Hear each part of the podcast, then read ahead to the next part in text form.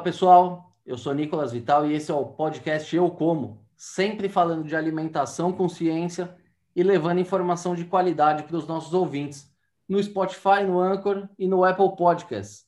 E também em vídeo no nosso canal do YouTube. Já segue a gente? Se ainda não segue, não se esqueça de se inscrever nos nossos canais. Muito bem, pessoal. Hoje nós vamos falar sobre um tema que vem ganhando destaque nos últimos anos, levantando inclusive um debate importante para a sociedade: a comunicação no agronegócio. Nos eventos do setor, o que mais ouvimos é que o agronegócio se comunica muito bem para dentro, mas falha quando precisa contar suas boas histórias para o público urbano. Será que o agro perdeu a batalha da comunicação? E para conversar com a gente sobre esse assunto, hoje nós vamos receber o jornalista e publicitário José Luiz Tejon, que é mestre em arte e cultura e atua como coordenador de Agribusiness Center da FECAP e também como colunista da Rádio Eldorado. O professor Tejon também é autor ou coautor de 32 livros e é uma das principais autoridades quando o assunto é a comunicação e o marketing no agronegócio brasileiro. Professor, Obrigado por aceitar o nosso convite. É uma honra ter você com a gente aqui hoje. Obrigado, Nico. Parabéns pelo seu trabalho aí, sempre, sempre trabalhando, né? Trabalha quem trabalha, né? O, o mundo ajuda. Portanto, parabéns aí pelo trabalho. Eu como, muito interessante. Agora tenho que falar eu. Eu comunico, né? Eu comunico. muito bem, amigo. Sentido. Vamos lá. Isso aí. Professor, então, para a gente começar aqui o nosso bate-papo com essa provocação que eu fiz aqui na, na introdução, né? O agronegócio perdeu a batalha da, da, da, comunicação? Como é que o senhor enxerga isso? Não, acho que, na verdade, quando falamos de agronegócio como um todo, nós nem começamos. Porque queria salientar para você aqui o seguinte: né? eu sou formado em ciências humanas, mestre em horticultura, doutor em educação, eh, especialização é professor de marketing, né, principalmente isto, marketing. Se me perguntassem, João, o que, que você recomendaria aqui do ponto de vista zootécnico da pecuária? É, eu não sei, eu não sou zootecnista. O que, que você me perguntaria aqui sobre o lado do desenvolvimento? Como é que a gente faz né, uma integração lavoura-pecuária-floresta aqui, os cuidados agronômicos? Eu não sei, eu não sou agrônomo. Então, eu não sou zootecnista, não sou agrônomo, uh, não sou biólogo. Né? E o que eu vejo na discussão do marketing do agronegócio é que tem um monte de gente que não é profissional de marketing discutindo marketing. E é engraçado, porque é uma profissão. Essa profissão, ela exige eh, graduação, exige pós-graduação, exige muita experiência, porque a gente mexe com fatores muitos fatores incontroláveis, inclusive muito emocional, né, fundamentos é, clássicos de comunicação. Então, isto é, um, é uma ciência, ciência humana, e que precisa ser trabalhada por quem estudou, por quem se pós-graduou, por quem fez pós-doc, tá certo? Então, eu vejo uma completa ausência de especialistas brasileiros que dominam o que é marketing, conversando sobre marketing aplicado no agronegócio. Então, a, a comparação é a mesma, é como se reuníssemos um monte de gente especialista em administração de marketing, especialista em comunicação, querendo discutir uh, qual é o fundamento da lei de Liebig, uh, na gestão de fertilizantes do solo.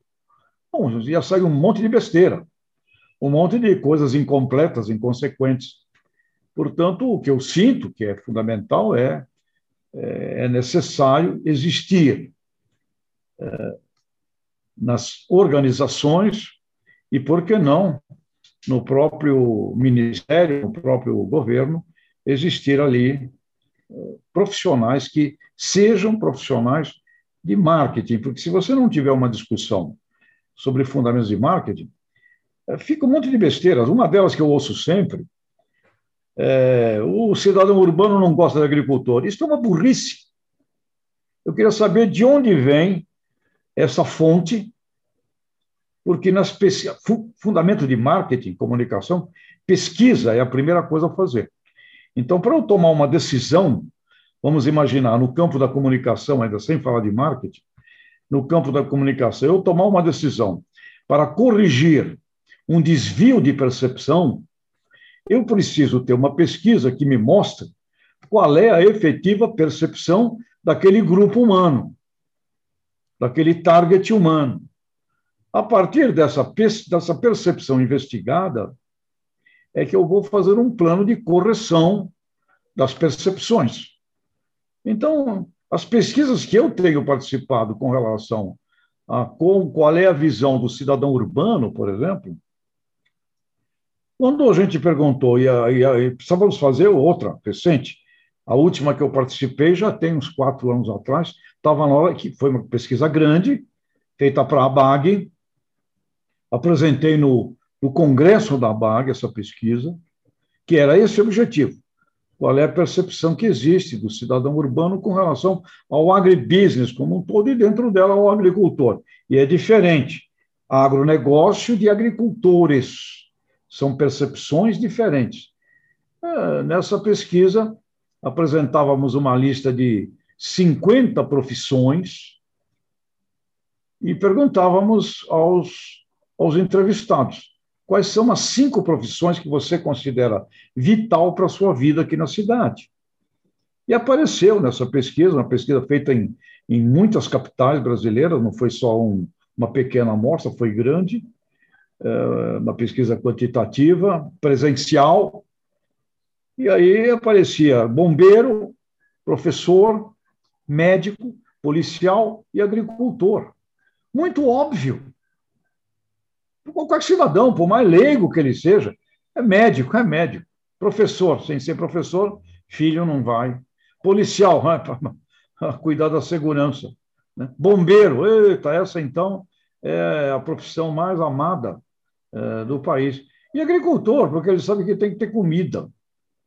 Então, é, é, essa, essas coisas de correção de percepções, elas exigem é, um projeto de auscultarmos e investigarmos quais são as percepções. Então, com relação às percepções internacionais, da mesma forma, qual é a percepção que existe?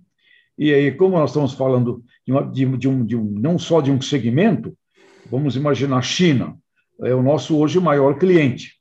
Cliente número um do agro é a China. Eu quero saber qual é a percepção que existe na sociedade chinesa com relação ao Brasil.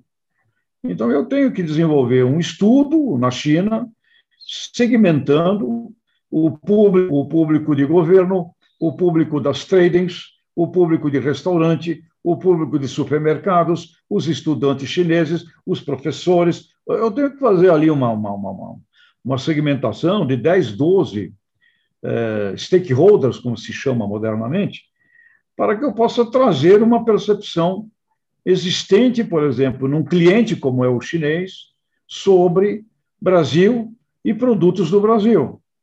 A partir dessa pesquisa realizada, eu vou estabelecer um plano de comunicação que provavelmente será terá uh, caminhos diferentes nesse plano, um, do, sob o ponto de vista de uh, tradings, sob o ponto de vista de restaurantes chineses, sob o ponto de vista de supermercados chineses, sob de estudantes, ele será provavelmente distinto, além do que seria uma mediana da sociedade chinesa com relação a produtos originados do Brasil, para que eu possa, então, num plano de médio e longo prazo, com pesquisas que têm que ser refeitas e acompanhadas, administrar a percepção de uma sociedade com relação ao meu produto, à minha marca, aos meus itens. Né? Então, esse tipo de, de, de coisa que eu estou te falando é alguma coisa que a gente tem que fazer sob um comando eh, de gestores que compreendam que, que eh, isso sem entrar no campo do marketing, que é, é uma administração mais ampla, pegando o campo da comunicação e as suas percepções. Né? Temos que fazer isso. E uma outra coisa importante, Nicolas, com relação à comunicação, a comunicação tem uma fórmula. O primeiro item da fórmula de uma comunicação chama-se o emissor, o E.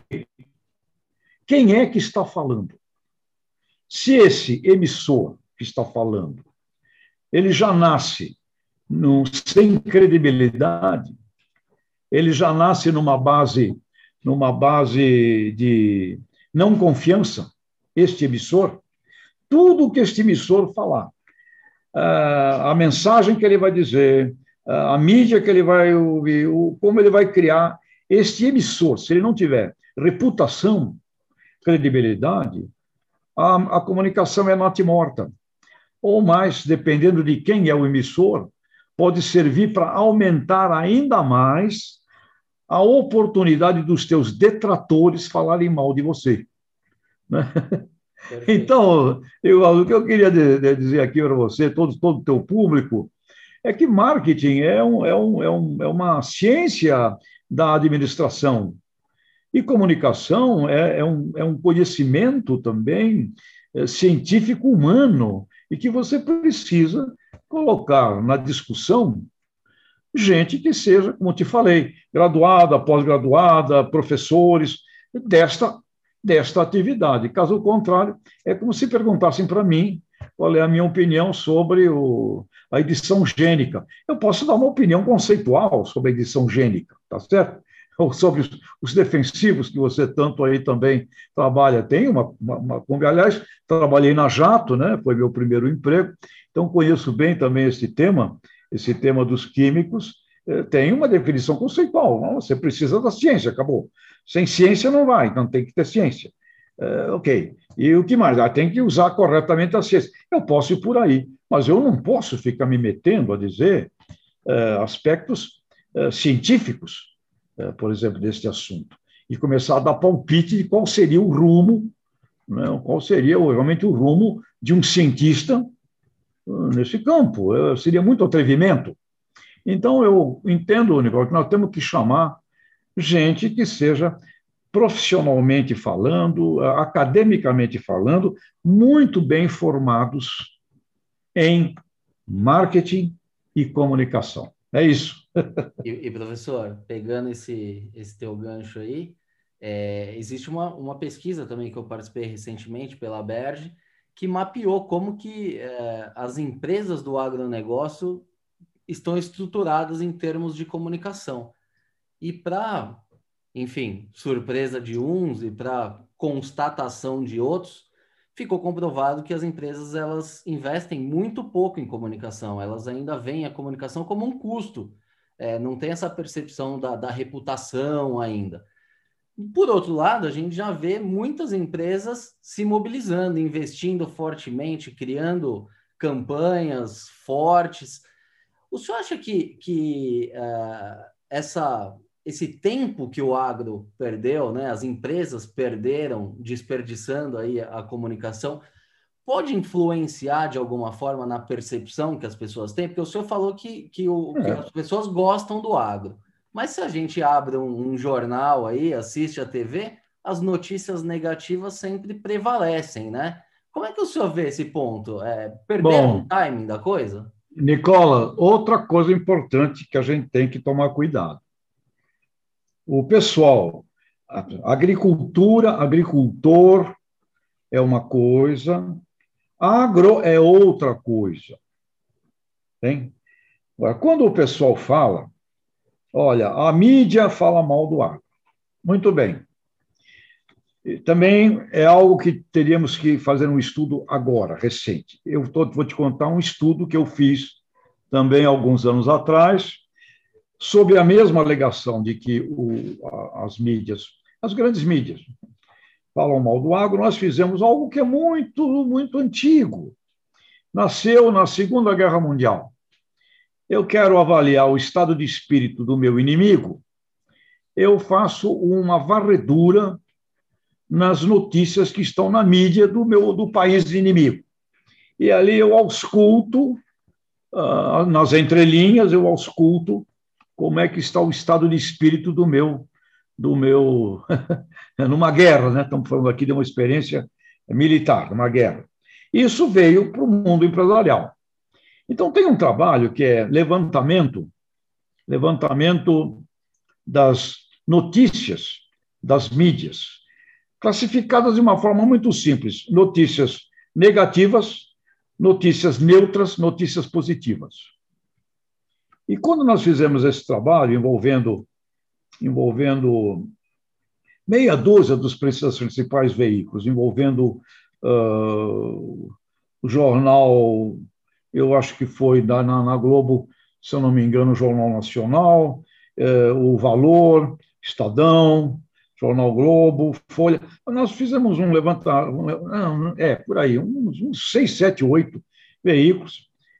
E isso dá um trabalho, dá um trabalho desgraçado, porque você tem que olhá-los e você tem que ter alguém muito bem preparado para identificar o que é neutro. Neutro é informação econômica. Olha, o feijão colheu 3 milhões de toneladas, etc. Olha, o, o dólar atual fez com que, enfim, informações é, no jornalismo, né, é o, o, o, jornalismo informativo, o, o jornalismo opinativo e o jornalismo interpretativo, esses três. Né? Interpretativo, informativo e o uh, opinativo. E aí você segmenta e tudo. O que nós vimos desse trabalho, a maioria das notícias nas mídias eram neutras, positivas. E havia um percentual de notícias negativas sobre o setor. Notícias que é, falavam ângulos, ângulos uh, maus do setor. Mas era o percentual, não era o maior percentual. Então, o que, que acontece? E depois, em, estudos que eu vi também fora do Brasil, o, a categoria pega a opinião de uma ONG, pega um artigo de um camarada, aquele artigo negativo, cara, aquela, aquela, aquela agora com as redes, então isso virou é uma, é uma torre de Babel, aquele post negativo de uma ONG, ou que um outro maluco falou lá não sei onde, é, ou que uma Anitta falou, olha, eu não acho que é legal tomar leite, porque leite, coitado do, do bezerro, que a Anitta falou do negócio do leite, por exemplo. Aquele assunto que a Anitta falou do negócio do leite, aquilo reverbera, reverbera, reverbera, e o pessoal tá, falam mal de nós, não gostam de nós. Calma, a Anitta falou isso. Então, o pessoal generaliza extraordinariamente qualquer notícia ruim, qualquer notícia negativa. E tem muita gente falando bem, falando legal, dando informação, falando coisas positivas, principalmente no, no, no, nos blocos uh, da mídia do, no setor econômico. O agronegócio tem sido show, porque é o que tem salvo. Né? Então, é um monte de coisa. Então, muito cuidado também com essa, com essa visão. Agora, quando você pergunta assim para um cidadão leigo uh, o que você acha do agronegócio, é como se perguntasse para mim, no aeroporto, o que, que você acha da aviônica? Eu sei lá, aviônica. Então, aviônica, não sei. Aí, quando me explicam o que é, o que seria aviônica, né? e assim também vi nas minhas pesquisas a palavra agronegócio, uma palavra não bem, não decodificada corretamente, uh, associada em algum caso, uh, algumas pessoas associam como sendo aquela coisa do, dos coronéis, uh, dos barões, desse tipo. agricultura familiar não é agronegócio, é, é, é é agronegócio? Perguntam assim, não é? Então, você vê uma, uma educação com relação ao grande conceito. O grande conceito são negócios de tudo que você faz a partir da originação. Não tem uma segmentação de grande, de médio, de pequeno, de hortaliça. É, é, o é, agribusiness, né, do, do, velho querido professor Ray Goldberg, é negócios do agro. E, se você estiver fazendo leite de, de, de cabra é, numa, num, em meio hectare lá na, na Caatinga, e você tem que vender leite de cabra, você está no agronegócio. Você está no negócio de vender leite de cabra, caramba, ou o que seja. né? ou carne de bode lá para o bodejado. Você está no business, você está no negócio. Então, é, é, essa decodificação, ela não ficou bem feita. E quando a gente vai, aí um campo que você, que você tem o livro, né, sobre, o, sobre os defensivos, ou agroquímicos, ou agrotóxicos, o nome que se dê, quando a gente vai para esse campo, uma coisa que eu, eu, eu, eu tenho, assim, uh, colocado para os meus amigos do setor pessoal, o, o assunto agrotóxico, e aí vou te dar uma outra pesquisa que a gente fez, essa mais recente, fizemos para a ANDA, a Associação Nacional uh, do, do, do, do, do Difusão do Adubo, que queriam saber qual era a percepção do adubo na cidade grande, tá certo? E tinha uma pesquisa lá que era assim: o que que você precisa para fazer agricultura? Pesquisa feita aqui para o pessoal leigo, tá certo? Pesquisa na rua. O que é necessário para você fazer agricultura? Obviamente que o pessoal da ANDA esperava que surgisse assim adubo, né? Em primeiro lugar, tá? a expectativa acho que era puxa, né? Sabe qual foi a resposta? E que é uma resposta preocupante se eu sou um gestor da categoria dos, dos defensivos. Apareceu em um nível de praticamente 50% das respostas que para fazer agricultura eu tenho que ter agrotóxico. É, não, não é legal. É, ok, a gente precisa da, da, do, do, do, remédio. Mas caramba, não é legal essa resposta. Tem coisas e, que precisa antes não, né, dele. Pois é, então, e aí você vê, aparecia, aparecia o, o, o agrotóxico com quase 50, adubo aparecia com uns 22, 23, adubo. E na categoria ali de 2%, 3%, 4%, vinha semente, né? Eu me lembro dos meus tempos de agrocélios, fiquei furioso, porque você pode ter tudo, mas sem semente não faz nada. Semente apareceu ali com os três, uh, água com os três, quatro, Fertilizante, não, o pessoal não gosta do nome, porque ah, lembra. Adubo é mais simpático. Adubo, adubo, adubo é legal, adubo é simpático. Mas uma coisa curiosa, a hora que apare, apareceu isso, quase 50% de respostas com agrotóxico, eu falei, pessoal, se eu fosse diretor de marketing do agronegócio brasileiro, eu tenho que corrigir essa percepção. Eu tenho que corrigir. Ok, eu preciso, e a gente sabe disso, eu preciso uh, da ciência, eu preciso do defensivo, porque o Brasil é tropical, tudo a gente sabe, ok. Agora, cara, eu não posso, a minha população não pode achar uh, que semente não vem primeiro, uh, que água não vem antes, que solo bem cuidado não vem antes. Eu não, não posso permitir, eu tenho que, eu tenho que corrigir esse tipo de, de coisa. Então, algo que eu sinto nesse campo do químico é que estava na hora é, de o setor se reunir numa verba cooperativa e comum para criar um plano de educação da sociedade urbana com relação à ciência.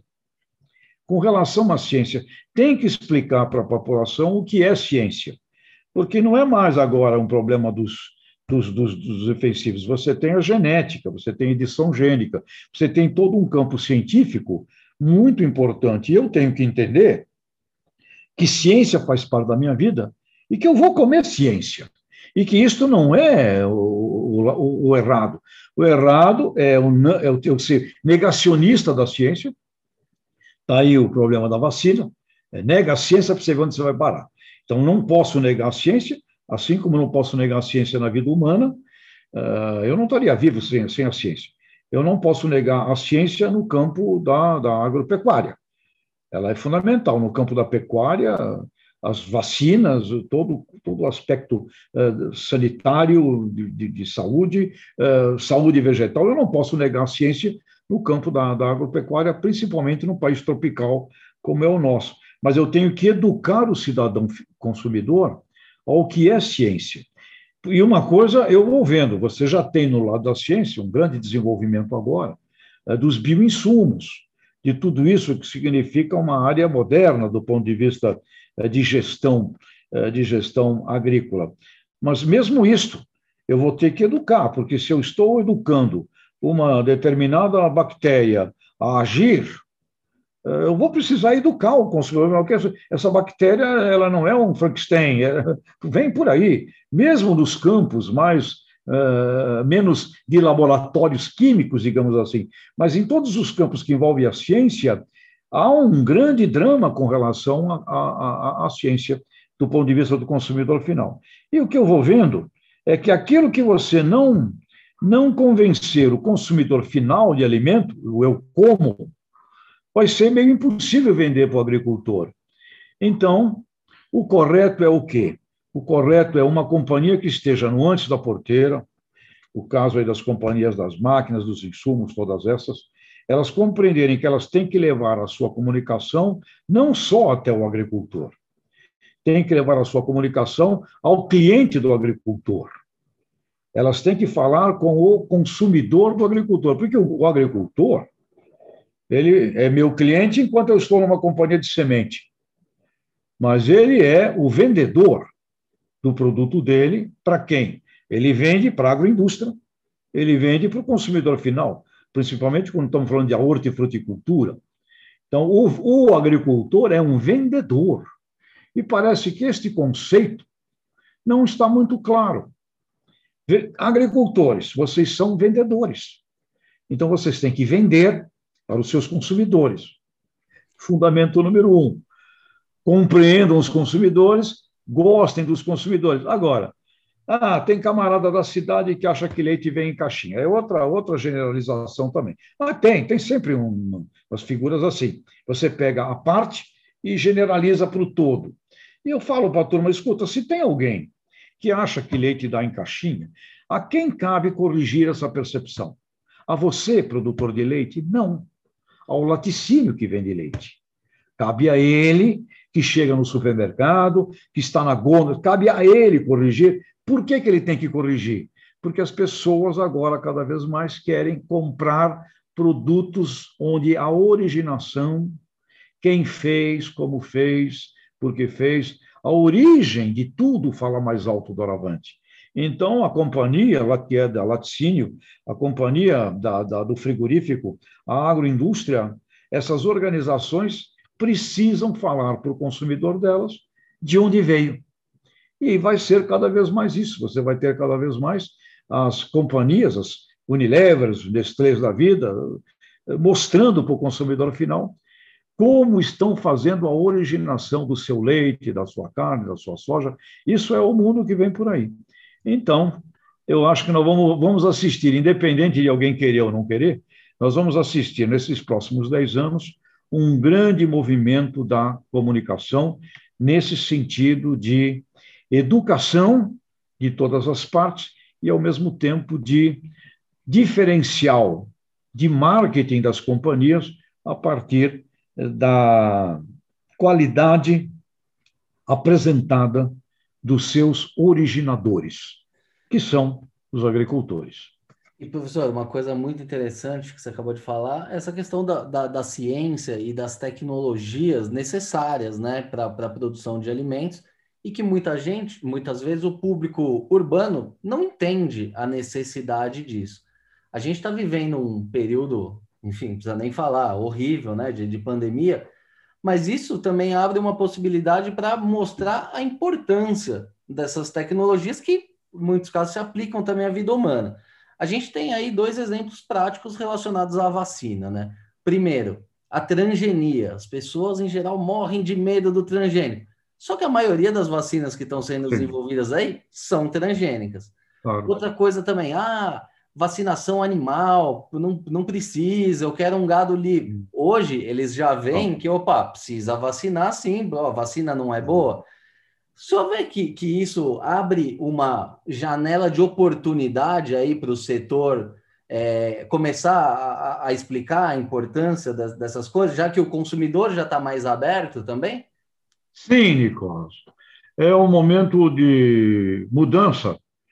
E o assunto da, da Covid, até agora, o que, a, o que eu tenho de informações da ciência é que isso foi originado efetivamente é, num mercado de muito baixa qualidade com relação à sanidade de animais silvestres, lá em Wuhan, o que dá para você compreender também.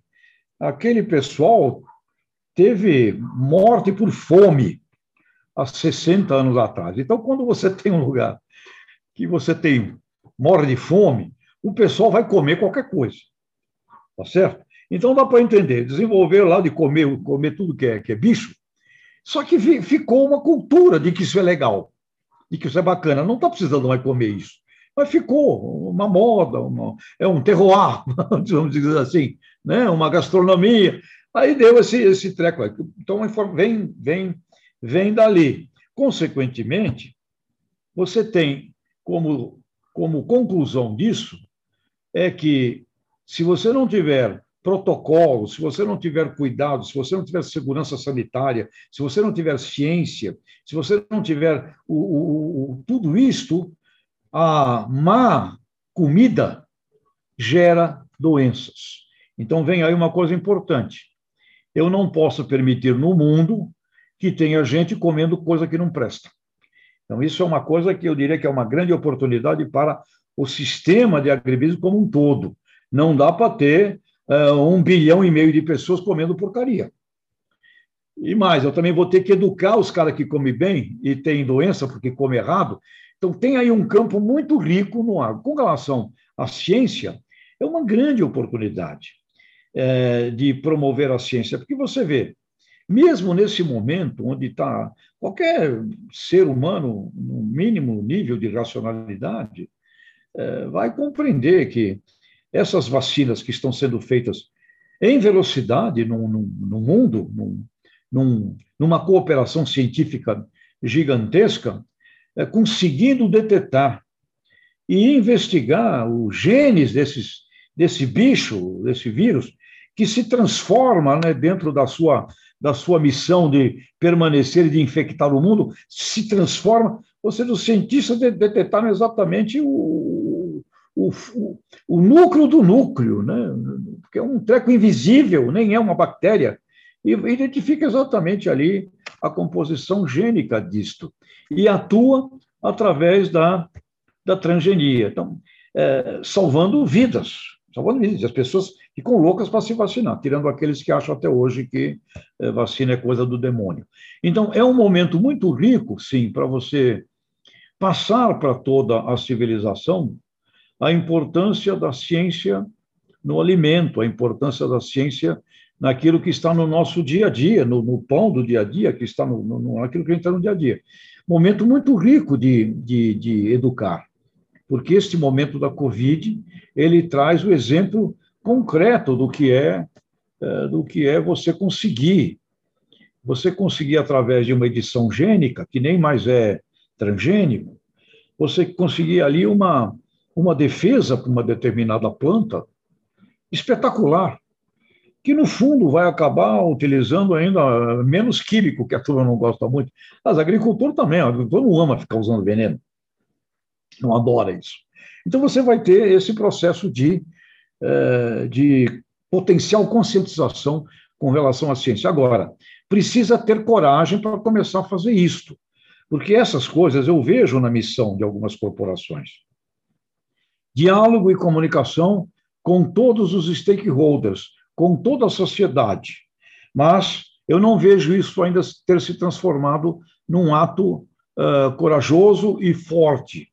Porque para você falar com toda a sociedade, você tem que falar com toda a sociedade. Não é você achar que você faz um, um, um portal, um site e fica com isso ali uh, brincando. Você tem que fazer realmente uma ação educacional grande para a ciência. E o ideal é que isso fosse feito por uma, por uma organização que pudesse reunir dinheiro de diversas companhias e que este dinheiro fosse aplicado num, numa educação científica de base, desde os primórdios da humanidade. O que foi a ciência, quais são os exemplos que a ciência resolveu ao longo de, dos últimos dois, três mil anos, os erros que a humanidade fez quando a humanidade negou a ciência, o tempo que levou né, para que aquilo fosse consertado, uma, uma aula praticamente de história da ciência, chegando depois à ciência no dia de hoje, que ela é estupidamente mais veloz do que ela era há 100 anos atrás. Então, hoje é muito veloz. E graças a Deus por ser veloz, nós estamos conseguindo eh, tratar do assunto de Covid, apesar do infortúnio todo e das mortes, mas pensa bem, se estivéssemos em 2000, se estivéssemos em 1919, na época da gripe espanhola, eh, simplesmente você não teria condição nenhuma de enfrentar essa, essa enfermidade. O tipo de tratamento seria qual? Morte. Morte sobrevive o que tem resistência. Seria uma, uma, uma catástrofe planetária, porque em 2019, em, em 1919, 1920, 1930, já havia comunicação maior no planeta de pessoas saindo daqui para lá. Antigamente, como a, a, a, a, movimentação dos seres humanos, a peste bubônica, em todas aquelas enfermidades terríveis, ela era mais restrita, as pessoas não saíam muito de onde moravam, é, ficavam ali. E ali, como, qual era o método? Morria. O método era morrer. Então, eu acho até curioso, como nós estamos hoje em 2021, e tem gente que ainda acha que o método agora seria o método de morrer, o que seria totalmente inviável, porque o método de deixar morrer, ele inviabilizaria total e completamente a economia. Né? Mas isso é um tema para um outro, uma discussão mais filosófica. Voltando ao ponto da ciência, sim, momento muito importante para educar as pessoas. Então, quando alguém não entende o que é um agrotóxico, eh, eu não boto a culpa na pessoa que não entende, eu boto a culpa em quem tem que educar e não educa. Então, tem que educar. E... Tem que não, não, não é educar para, olha, todo mundo, vamos usar mais. Não, não usar mais. Na verdade, nós vamos, se a gente usar bem, eu vivi na Jato, existe muito erro ainda de aplicação de defensivo, tem esse muita é coisa para consertar, não é? esse é o grande problema, não é a ciência, é o uso da ciência. Tem muita coisa para consertar no, no, na utilização científica eh, do, do químico e da própria semente. Eh, coisas que o pessoal não quer fazer, refúgio, etc. Então, também teríamos que ter uma ação, uma caravana educativa, não só junto ao cidadão, ao consumidor final, mas, olha, acho que uma caravana educativa no campo também seria pertinente, porque tem muito erro na utilização da ciência. E aí vai acontecer o quê? Erro na utilização da ciência, o pessoal bota a culpa na ciência. A culpa não é da ciência. Eu acho que o negócio tem que ser educação no campo e comunicação para a cidade, né?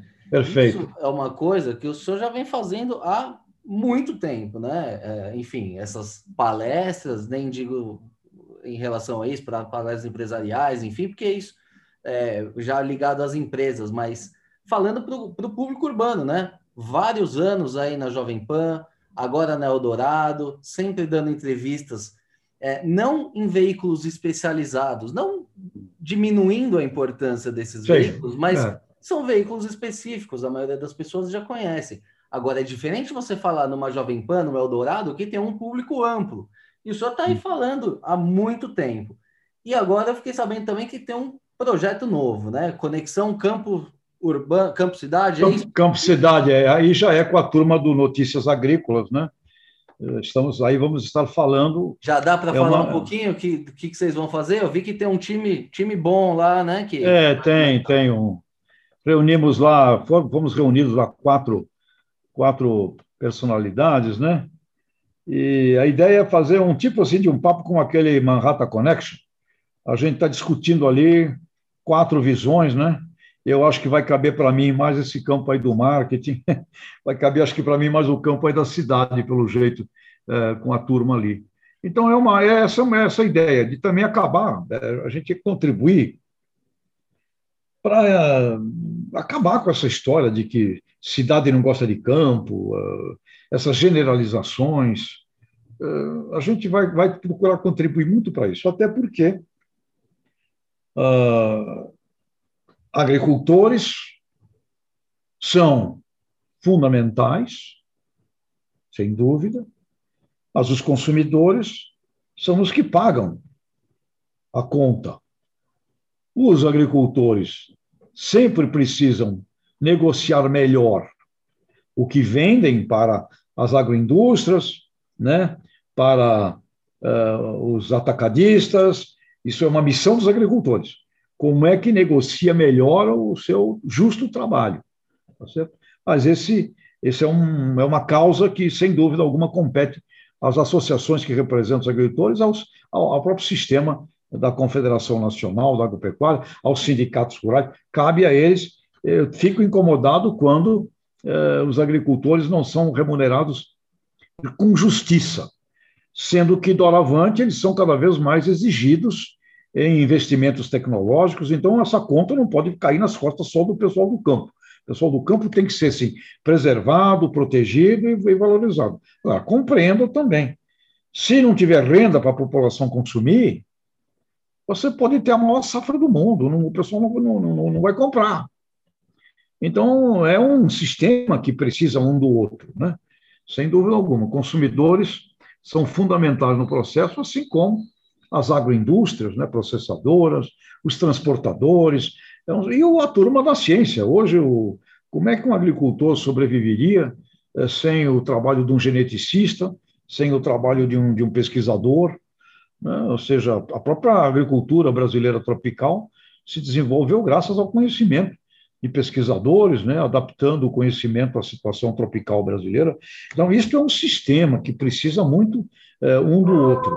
Mas, sem dúvida, do ponto de vista de agricultores, o que eu acho que é fundamental, eles têm que ser, sim, protegidos, preservados, e eles têm que receber a justa remuneração por tudo isso pelo qual hoje eles estão sendo também cobrados. Eles têm que fazer investimentos tecnológicos, investimentos na inovação, e olha, nem se fala mais, modernamente falando, que eles são produtores rurais.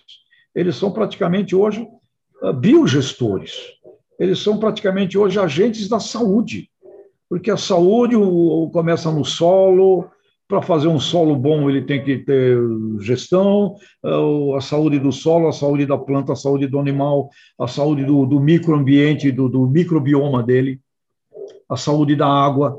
Ele é um gestor de um, de um, de um, de um, de um microbioma. É, não, é, não é mais assim um cara que só produz toneladas, bushels, produz quilos, é muito diferente. Então, é necessário. E aí eu acho que tem, temos, que, temos que ter um foco muito importante da categoria dos agricultores nessa justa negociação dentro do sistema. Agora, sem a turma do supermercado não vive, sem a turma dos. É, então, acho que a gente tem que ter, sabe, Nicolas, uma, uma pacificação aí, nesse sentido, e, uma, e um olhar, um olhar mais uh, amplo que é um sistema, esse sistema tem os elos dentro dele. Se um elo falhar, prejudica muito o outro.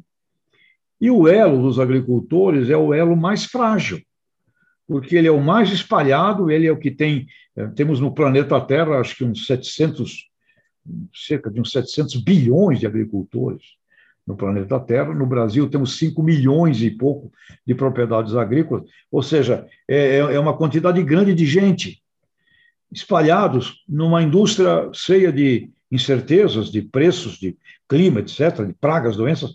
Então, é uma atividade que precisa, sim, de compreensão, de valorização e de proteção. Como você vê eh, o valor dos agricultores muito enaltecidos eh, nos Estados Unidos, na Austrália, na Nova Zelândia, eh, na Europa, eu dou aula na França. Os, os agricultores franceses, por exemplo, se apresentam em Paris, não, uma, não falando que estão produzindo caixas de produtos ou coisas ou, ou quilos. Se apresentam em Paris com os terroirs, a, a cidra espetacular feita da maçã lá do, do, do, da região de Nantes. É, você vê uma presença ali, os animais, como se fossem praticamente pets, bezerrinhos. Você vê uma, uma presença dos agricultores ali no, por exemplo, no Salão de Agricultura de, de Paris, é, num, num convívio simplesmente riquíssimo com o cidadão urbano e as crianças. E mesmo assim, você vê ali na porta, né, para uma curiosidade, na porta do Salão de Agricultura, no último que teve, vamos ver se agora em 2022 volta a ter, porque esse ano não, não, não teve, nem o ano passado. É, você, eu, eu vi, estava lá, uma grande manifestação de veganos contrários ao uso da vaca. A vaca é o símbolo do salão de agricultura, é uma, é uma vaca, né? Então, contrários ali aos animais e, e, e não querer é, que mais mate animais, não fique com raiva deles. É outro setor. Agora, eles são bravos, né? Eu fiquei sentado no, ali na, num barzinho ali no, no, na rua, assistindo a manifestação. Eles, eles são bravos, eles, eles, agridem, né? Também, também, então, o pessoal vegano também não tem que agredir os outros, né, cara? Não precisa falar mal do, do outro, também não agride. Então, eu acho que é perfeito aí o vegetariano, Eder Joffre, nosso grande campeão do boxe, era, era né? vegetariano. Né? É, e também, e também tem isso, também é, é, do agro, vai ter que comer muito mais vegetal, vai ter que comer muito mais. Então, não, não precisa bater no, no, no, cara que gosta do leite, gosta da, da Então, a gente está precisando reunir, viu, Nicolas? Nós precisamos reunir esses, esses diferentes, entre aspas, porque, na verdade, não tem nada de diferente, é tudo parte do mesmo bolo. E, professor, já entrando aqui na nossa reta final, o senhor citou esse exemplo aí francês, né? De agregação de valor. E eu escuto sempre nas colunas na, na rádio falando que o, do potencial de crescimento do agronegócio. Como é que o senhor enxerga o agronegócio brasileiro em 10 anos? O caminho ah. vai ser aumentar a produtividade, aumentar valor agregado. Como é que o senhor enxerga daqui para frente? Bom, primeiro, você tem cadeias produtivas em que nós somos muito nada. Uma coisa é, você pega 273 milhões de toneladas aí e tal, super safra. 89% é soja e milho. Tá certo? Uh, arroz e feijão continuam do mesmo tamanho há muito tempo. O algodão, há 20, 25 anos atrás, morreu no Brasil, ressuscitou, e ressuscitou modernamente. A Brapa né, merece parabéns, pessoal do algodão, porque eles, eles reinventaram o algodão numa visão de cadeia produtiva, com rigores e, e compliance desde, desde a produção agrícola, numa reunião com o pós-porteira da Fazenda do Algodão, a indústria de tecelagem, exportadores, tem lá na Ásia a presença lá de um executivo brasileiro para trabalhar vendas e marketing do algodão, ou seja, eles se reorganizaram. Mas você tem uh, setores, vai, que é madeira, Brasil é importante, citricultura, café, soja, milho não era, né? eu me lembro bem das minhas épocas de milho. Milho virou agora um sucesso, uh, porque acessamos mercados internacionais. Temos as proteínas, uh, o frango, suíno crescente, a carne bovina, eh, se me falha a memória aí, mais uma ou duas que eu possa estar. Citricultura, que eu possa estar esquecendo aí. Mas são aí, umas 9, 10, 11. Cana-de-açúcar, né?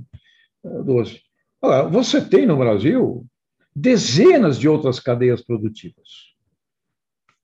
Para um olhar estratégico, eu já diria, pensando num planejamento estratégico de marketing, deixa eu ver do jeito que está, as dez maiores cadeias produtivas brasileiras. Eu posso vender mais delas? Ah, citricultura. Somos o maior do mundo, número um. Ah, não, nós já vendemos praticamente tudo que o mundo consome, já somos número um.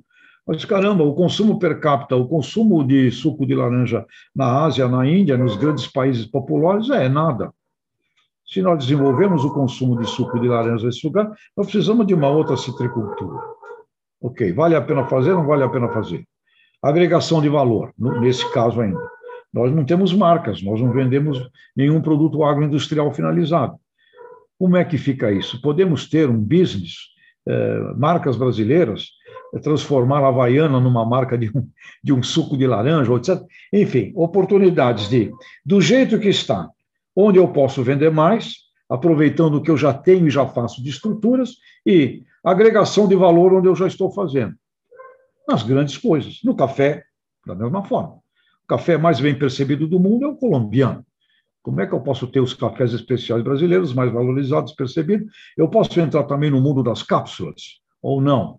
Quando transformo uma saca de café em cápsula, o valor dela, segundo meus amigos da Cocapé que me passaram outro dia aí o, o, o valor, olha, uma saca de café transformada em cápsula vale 10.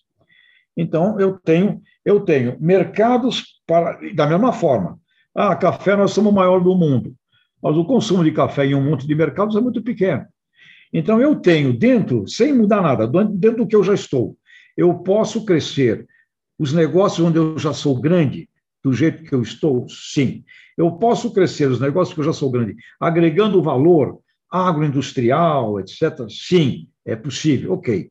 Você fecha aí um, um corpo de raciocínio. Agora, e as coisas onde eu não sou grande? Por exemplo, na fruticultura brasileira.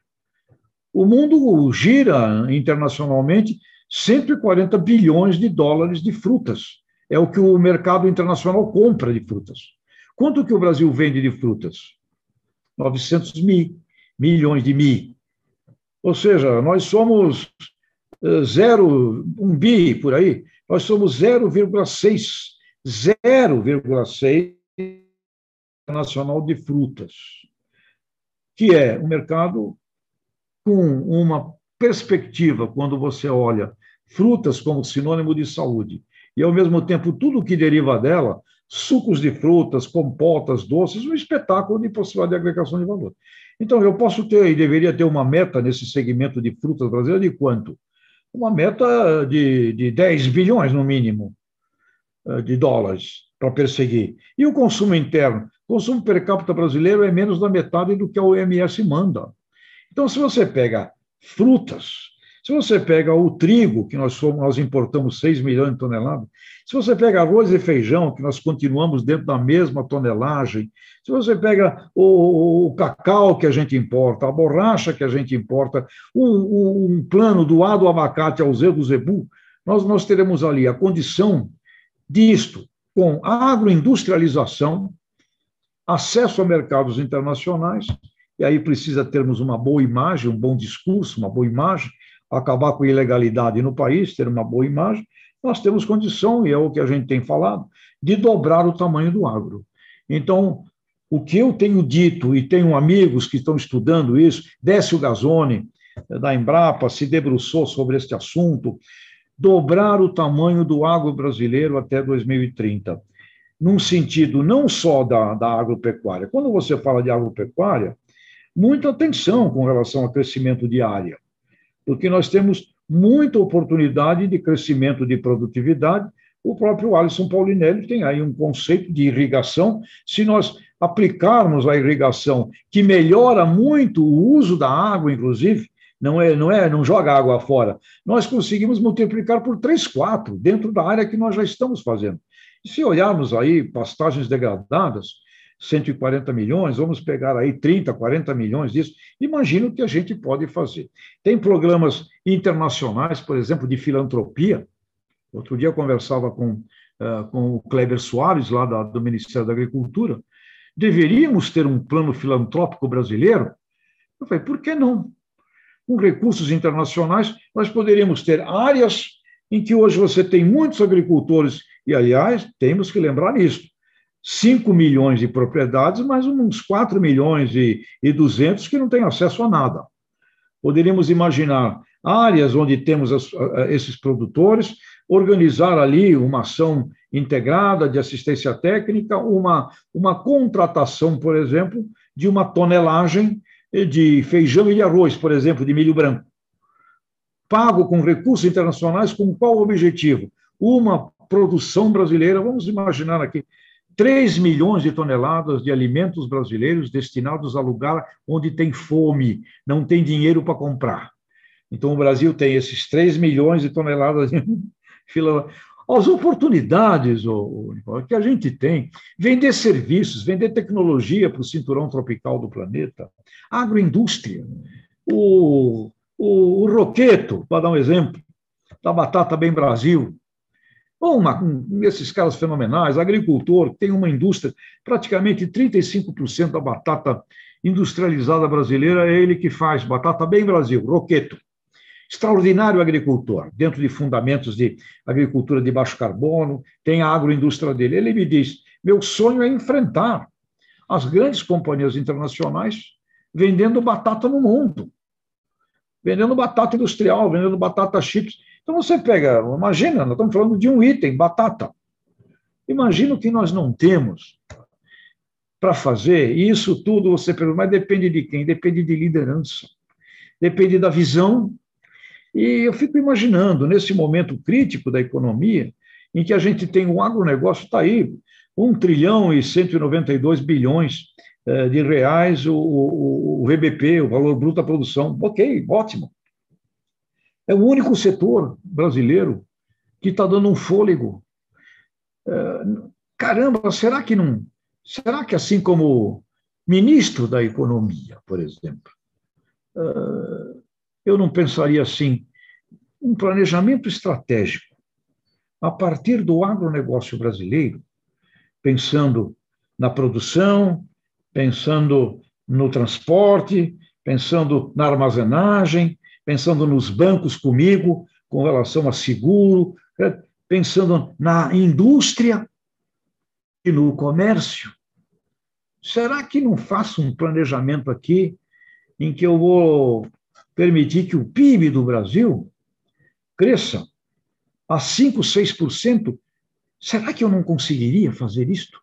Se eu pensasse num planejamento estratégico em cima daquela massa econômica que é a massa econômica que, se você, como um executivo, um CEO, chegasse numa companhia, tenho que salvar essa companhia. O que é que está faturando aqui? O que é que está vendendo? Vem aqui. Eu posso, eu posso vender mais disto? É o que você pensaria, em primeiro lugar. Então, esse tipo de, de pensamento lógico, um planejamento estratégico do agro brasileiro, chamando os produtores rurais, chamando as cooperativas, chamando a indústria, o comércio, setor financeiro, setor de transporte, a ciência da, da Embrapa, do Ministério da Agricultura, é, pensa, um planejamento em que olhamos o mundo do abacate. Cacete, por que, que o México vende muito mais abacate que nós?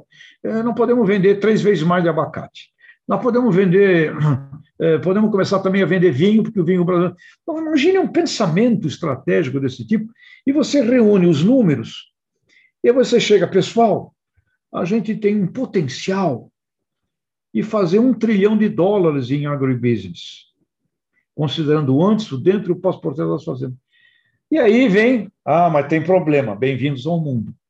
Vamos ver como é que a gente equaciona os principais obstáculos para fazer isso. Mas este nível de, de pensamento, Nicolas, é, é, o que eu sinto uma necessidade imensa da gente ter. E se a gente não chegar na conclusão de uma meta, de um número desse tipo, factível, a gente fica falando de um monte de coisas de penduricalho. Ah, tem que fazer aquilo lá. Ah, agora olha aquilo ali. Ah, mas e aquilo? Olha aquilo outro. E você não fecha um design, né, nome moderno também, um design thinking do agribusiness, do agronegócio brasileiro. Eu vejo uma oportunidade gigantesca de fazer isso, e se fizéssemos isso, imagina o que vai gerar de emprego.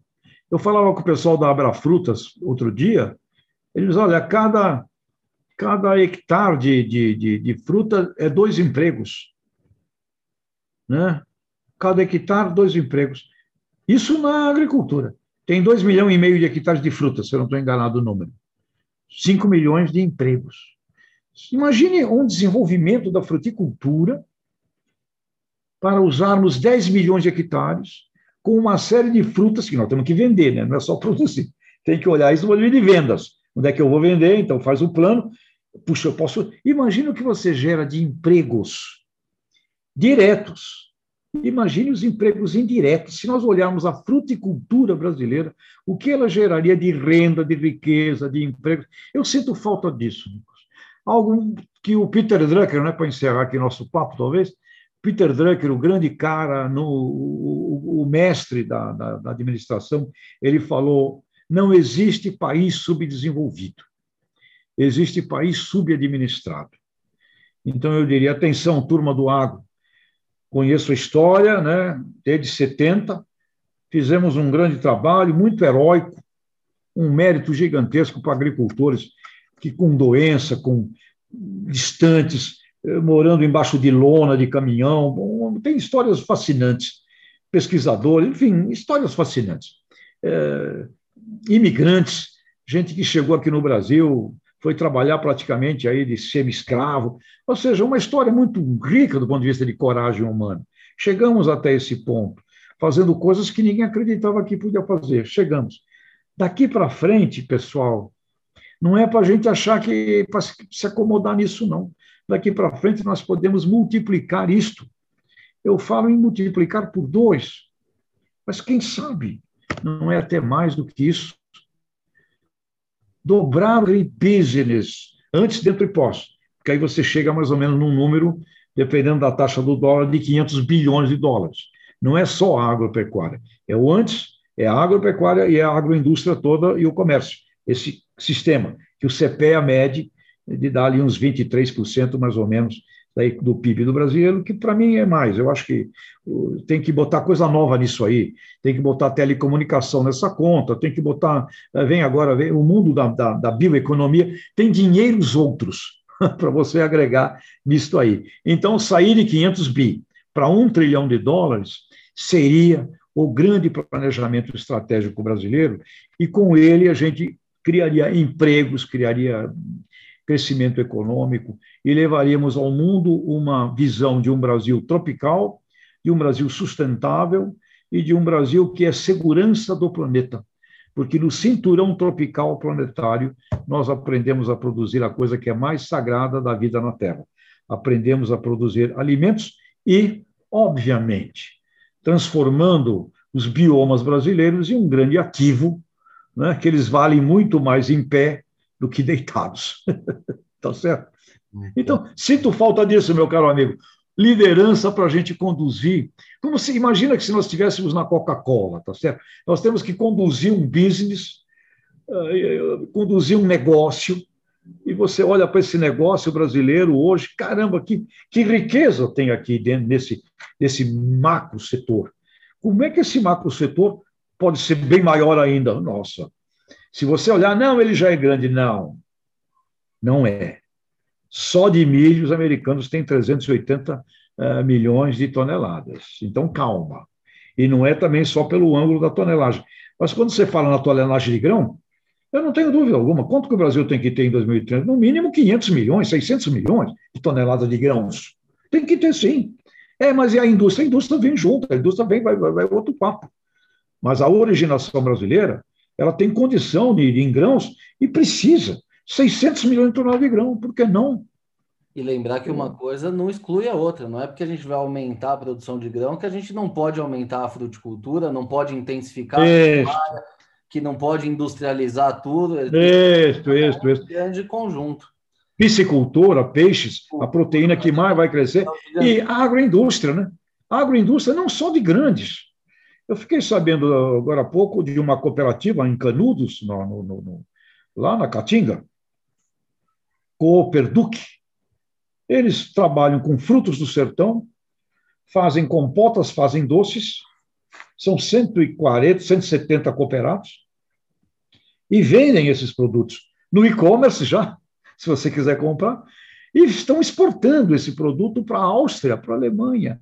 É uma cooperativa na, cadeia, ou seja, nós não estamos falando só de mega corporações como Unilever corporações JBS e corporações gigantescas. Pequena agroindústria. Aliás, a pequena agroindústria de qualidade é um elo sagrado do micro e do pequeno agricultor familiar. Vivem juntos. Né?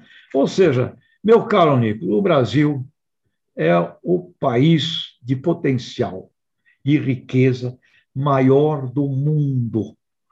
Só cabe a nós paz, né, sensatez, olharmos isto e começarmos a trabalhar pela dignidade de todos os brasileiros, que é construção de riqueza, da riqueza moderna, que é a construção da riqueza com a sustentabilidade no país que tem o maior ativo hoje do mundo, que é a floresta amazônica. Qual é o valor de mercado da Amazônia? Se você perguntar quanto vale a Amazônia? Se o PIB do planeta Terra é 90 trilhões de dólares, qual é o valor de uma Amazônia? 10 trilhões? no mínimo. Sem Imagine contar, o valor. Sem contar o que tem dentro dela ali, né? A, a, é, não imagine. Ali, os ingredientes imagine. que a gente pode extrair. Imagine. Nossa Senhora turismo. Nossa, se a Walt Disney consegue faturar duas vezes mais que o PIB dos, dos estados da Amazônia, bioma, duas vezes mais fatura, hein? A Disney Corporation. Caramba, não é de você ficar meio incomodado? Só que uma coisa bem transada, bem bolada lá de resorts, etc. Será que, eu, será que eu não consigo, pelo menos, igualar o faturamento da Disney? Com certeza. Professor, essa conversa aqui está muito boa, mas nosso tempo já está chegando ao fim. Queria Legal, agradecer Nico. mais uma vez aí a tua disponibilidade, essa verdadeira aula aqui que você deu para a gente hoje. É, então, já fica o recado aqui para o pessoal: a gente precisa de planejamento, o potencial é gigantesco e uma coisa não exclui a outra. Dá para produzir, dá para preservar, e esse é o recado que a gente precisa passar para o público urbano, principalmente. Tá bom? Isso aí. Legal. Parabéns aí à turma toda e vamos, vamos para frente, Brasil, porque temos muito mais uh, riquezas aqui do que. Ah, temos que acabar com a miséria também, né? Não tem sentido, né? Temos que acabar com a miséria, com a pobreza, isso é outra coisa indigna. O Brasil não merece ter ser humano vivendo aí na, na miséria. É inadmissível. Isso aí. Muito bem, pessoal. Essa edição do podcast ou Como vai ficando por aqui. Se gostou da entrevista, não se esqueça de seguir os nossos canais no YouTube, no Spotify ou na sua plataforma de streaming favorita. Aproveite e siga também no Facebook e no Instagram. Lembrando que esse podcast tem o patrocínio da Crop Life Brasil e volta com a sua programação normal na próxima sexta-feira. Por hoje é isso e até a próxima.